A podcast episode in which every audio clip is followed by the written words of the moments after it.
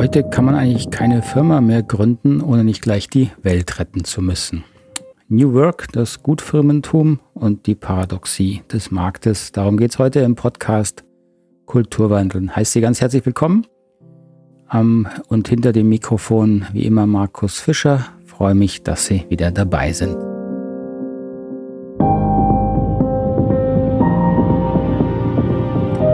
Das größte deutsche Business-Netzwerk Xing will sich in New Work umbenennen. Äh, die aktuelle Brand 1 beschäftigt sich mit dem Thema das Gutfirmentum. Und Fritjof Bergmann, der Begründer der New Work-Bewegung, ähm, beschwert sich regelmäßig in Interviews, dass der New Work-Begriff äh, völlig verwässert und missinterpretiert wurde. Er wollte nicht dafür stehen, dass man jetzt nettere Arbeitsformen einführt, sondern New Work war im Grunde eine sehr radikale Kritik an der Lohnarbeit. Und New Work sollte den Menschen von der Lohnarbeit mittelfristig befreien, sodass er das tun kann, wie Fritjof Bergmann das nannte, was er wirklich, wirklich tun möchte. So, das ist für mich eines der typischen Beispiele, ähm, die man äh, analysieren muss, um zu verstehen, woher diese Entwicklungen herkommen und dass man diese, dass in diesen Entwicklungen immer ein Stück weit Sinnhaftigkeit und Wahrheit steckt, aber man sie nicht ähm, verabsolutieren darf, sondern man gucken muss, in welchem Entwicklungsstadium, beispielsweise einer Unternehmensentwicklung, man diese neuen ähm, Impulse sinnvoll einsetzen kann. Ähm, New Work, so wie Friedhof Bergmann es verstanden hat, sollte dazu dienen, den Menschen von sinnloser Lohnarbeit zu befreien. Ähm, da gehört jetzt nicht nur dazu, dass er, was der schwierigere Teil ist, zu sich gucken muss, um herauszufinden, ja, was will ich denn wirklich, wirklich, sondern beispielsweise auch ganz schlicht die äh, zunehmende Technisierung, Digitalisierung, ähm, sodass der Mensch zunehmend davon befreit wird, unsinnige, stupide Arbeiten immer selber machen zu müssen die sollen in Zukunft einfach Maschinen machen. Das war also auch ein Teil des New Work. Deswegen macht Digitalisierung natürlich durchaus Sinn. Wahrscheinlich wird er deswegen auch so ein bisschen wieder aus den äh, Schubladen gezogen, weil es gerade einfach auch zur, äh, zur, zur Mode ein Stück weit passt. Digitalisierung ist ja gerade mal äh, in aller Munde.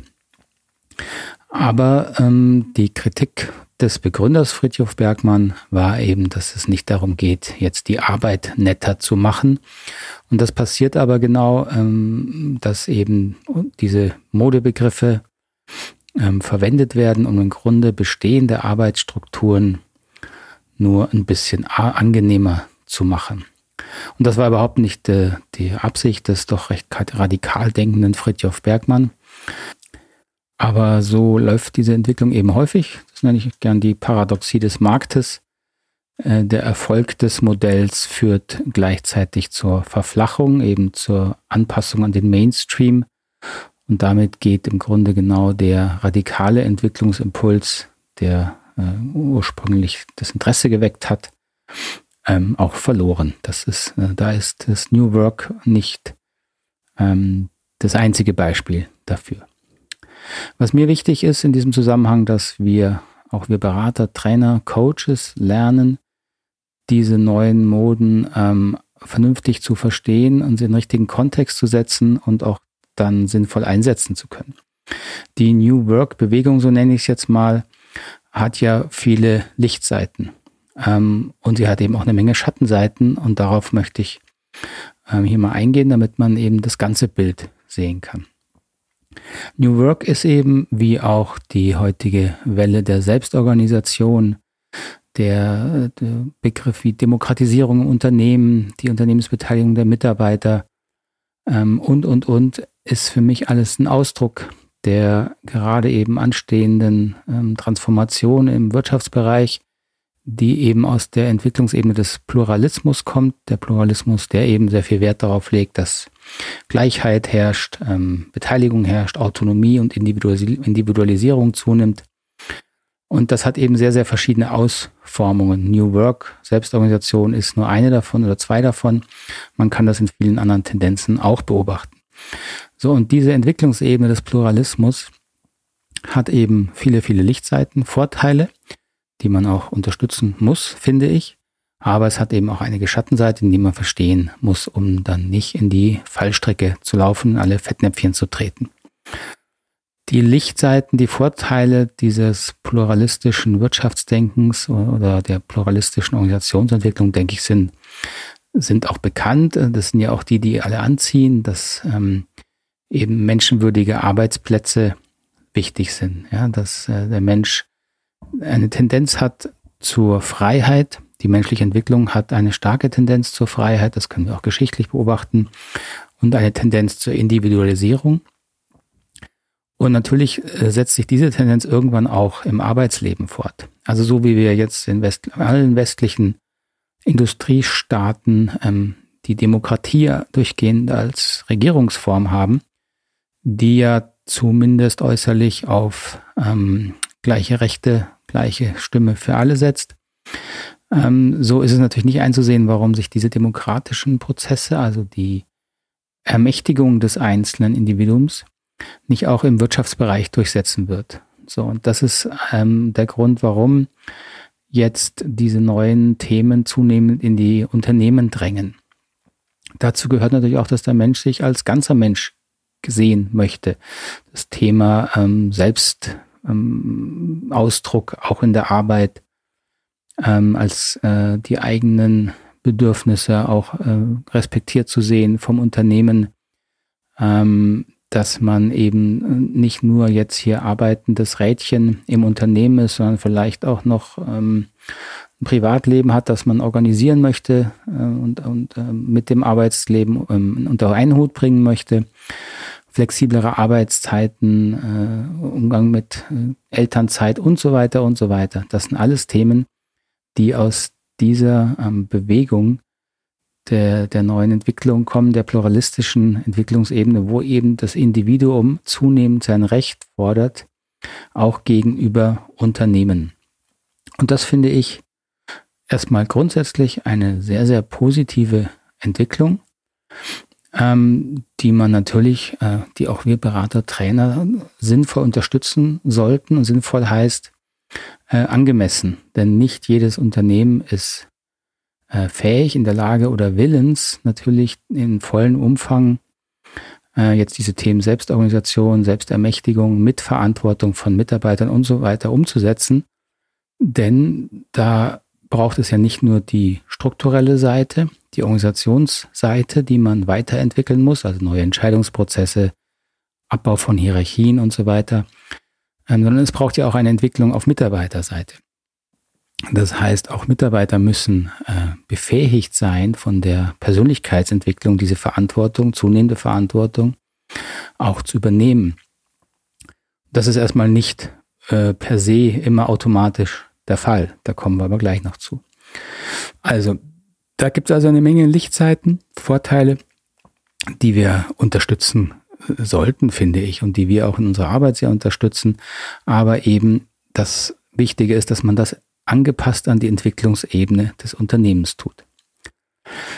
Dann gibt es neben den Vorteilen, den Lichtseiten von New Work oder von dieser neuen Entwicklungsebene natürlich auch Schattenseiten, wie immer. Einen habe ich schon angedeutet, das ist jetzt vielleicht nicht eine Schattenseite, ist eher eine, eine Einschränkung ähm, dass, dass diese neue Entwicklung hin zu Selbstorganisation, mehr Selbstverantwortung ähm, nicht für jeden Mitarbeiter, jede Mitarbeiterin geeignet ist. Das soll jetzt nicht irgendwie abwertend klingen, ganz und gar nicht, sondern es soll eher respektvoll klingen. Denn es ist einfach für mich auch eine Tatsache, dass nicht jeder Mitarbeiter willens und fähig ist, beispielsweise ein Unternehmen zu gründen oder zu leiten. Wenn das wirklich der Fall wäre, dann könnten sie das ja tun. Also das ist aber nicht jedermanns äh, Lebensziel, ein Unternehmen zu gründen. Und es muss für mich auch völlig legitim sein und äh, in Ordnung sein, wenn jemand sagt, ich möchte hier einfach meinen 9-to-5-Job, möchte eine vernünftige Bezahlung und mit im Rest meiner Lebenszeit mich eigentlich mit Unternehmen und den Problemen, die da stecken, nicht auseinandersetzen. Das mache ich in meiner Arbeitszeit. Also auch das Angestellten Dasein mit beschränkter ähm, Auto Autonomie und mit beschränkten Rechten, aber eben auch mit beschränkten Pflichten, äh, finde ich, muss völlig legitim sein äh, in einem, im Unternehmen. Ähm, weitere Schattenseite finde ich, dass die ähm, diese New Work Bewegung gerne mit den modernen digitalen Unternehmen gleichgesetzt wird oder zumindest da so ein bisschen als Vorbild immer dasteht, Unternehmen wie, wie Google, wie Airbnb, wie Uber, ähm, haben gern so diesen hippen Charakter von hier arbeiten lauter junge, ähm, engagierte, voll selbstverantwortliche ähm, Personen und die retten die Welt und so weiter. Ähm, das hat sich ja mittlerweile ein bisschen relativiert, zum Glück, nachdem sich herausgestellt hat, dass diese Firmen vielleicht intern äh, sehr cool und modern arbeiten. Aber auf dem Markt natürlich äh, es einfach auftreten wie jeder, äh, jedes Unternehmen, jeder Konzern, der einfach gerne Monopolist sein möchte. Das ist mal eine natürliche Tendenz von Unternehmen, ist Konkurrent, äh, Konkurrenz auszuschalten, weil das macht es erstmal einfacher. Auch wenn man theoretisch weiß, dass Konkurrenz das Geschäft belebt, äh, hat es eine natürliche Tendenz, den Konkurrenten zu unterbieten, auszuschalten und so weiter. Und gerade Unternehmen wie Google, Airbnb äh, und so weiter verhalten sich ja alles andere als kooperativ auf dem Markt. Das weiß man heute. Aber ähm, diese sozusagen die, diese Vorschusslorbeeren, die man diesen ähm, Unternehmen gerne gibt, ist eben auch ein Teil dieser Schattenseite, das gerne übersehen wird, ähm, dass äh, neu nicht immer besser ist. Und natürlich sind menschenwürdige Arbeitsplätze etwas zutiefst äh, Notwendiges und Sinnvolles und auch wir hier äh, schon entwickelten, entwickelten Industrieländern haben natürlich noch genug Verbesserungsbedarf. Äh, gleichzeitig mal ganz realistisch äh, global betrachtet gibt es eine Menge Länder, wo international tätige Firmen sehr viel mehr und Sinnvolleres für menschenwürdige Arbeitsplätze tun könnten als hier in Deutschland. Nehmen wir immer noch vorhandene Kinderarbeit, äh, die Ausbeutung von Migranten und so weiter und so fort.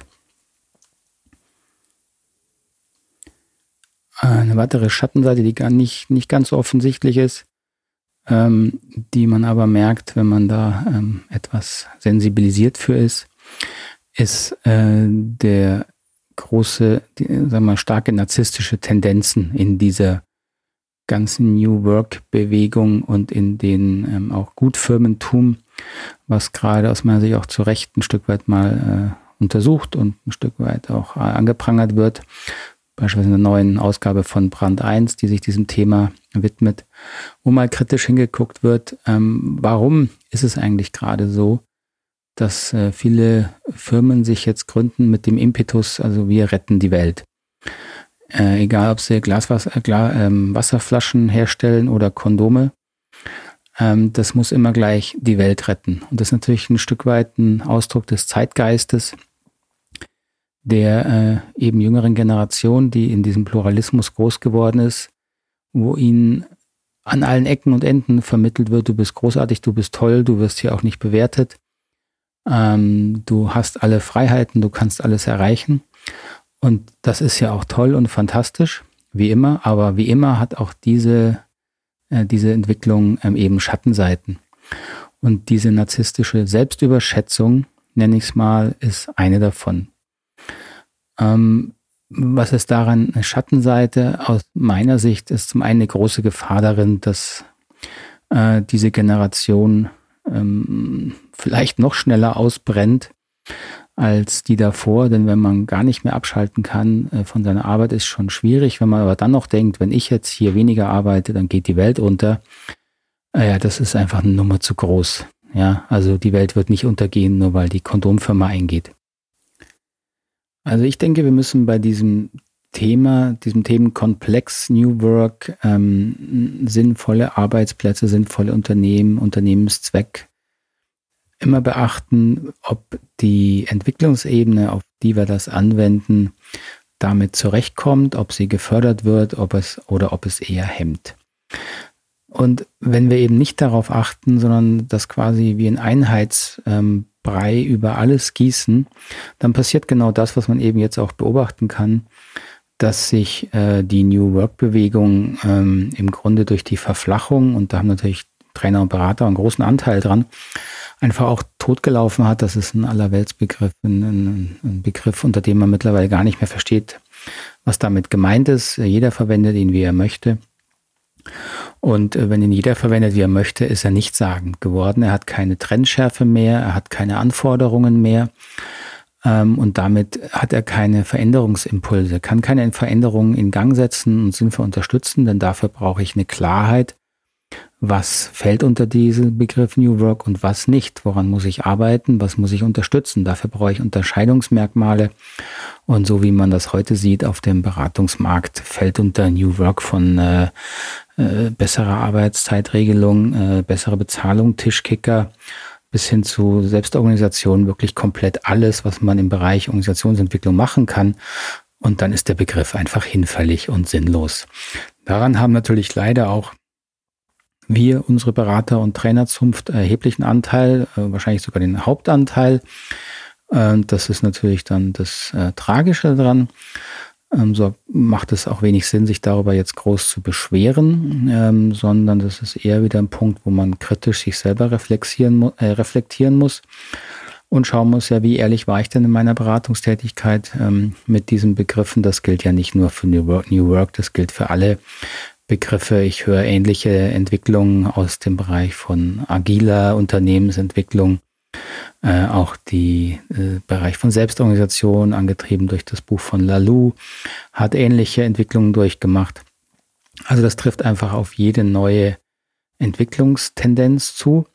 Und wie gesagt, diese Entwicklungstendenzen sind wichtig, um die werden wir nicht herumkommen. Die pluralistische Entwicklungsebene ist einfach am Anrollen, äh, die ist sich am dich durchsetzen. Das heißt nicht, dass sie dass es da keine, keine Hindernisse mehr geben wird. Das heißt auch nicht, dass es keine Rückschläge geben wird. Also eine Weiterentwicklung halte ich zwar für äh, inhärent angelegt, also dass diese pluralistische Entwicklung vorangehen wird, halte ich für zwangsläufig.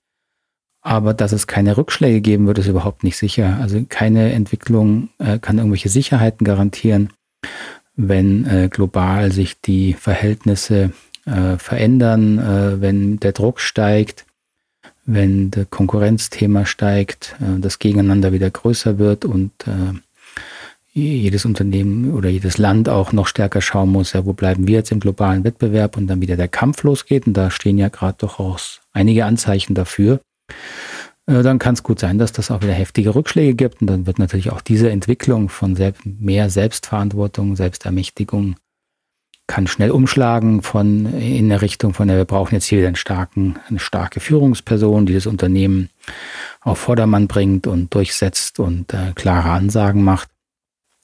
Äh, das ist eben überhaupt nicht gesagt, dass das nicht auch passieren kann. So, so viel zum Thema New Work, Gutfirmentum. Ähm, Würde mich freuen zu hören, wie Sie das sehen. Ähm, dieser Podcast lebt ja auch von der, dem Austausch ähm, das äh, zumindest ist die, die meine Vorstellung davon.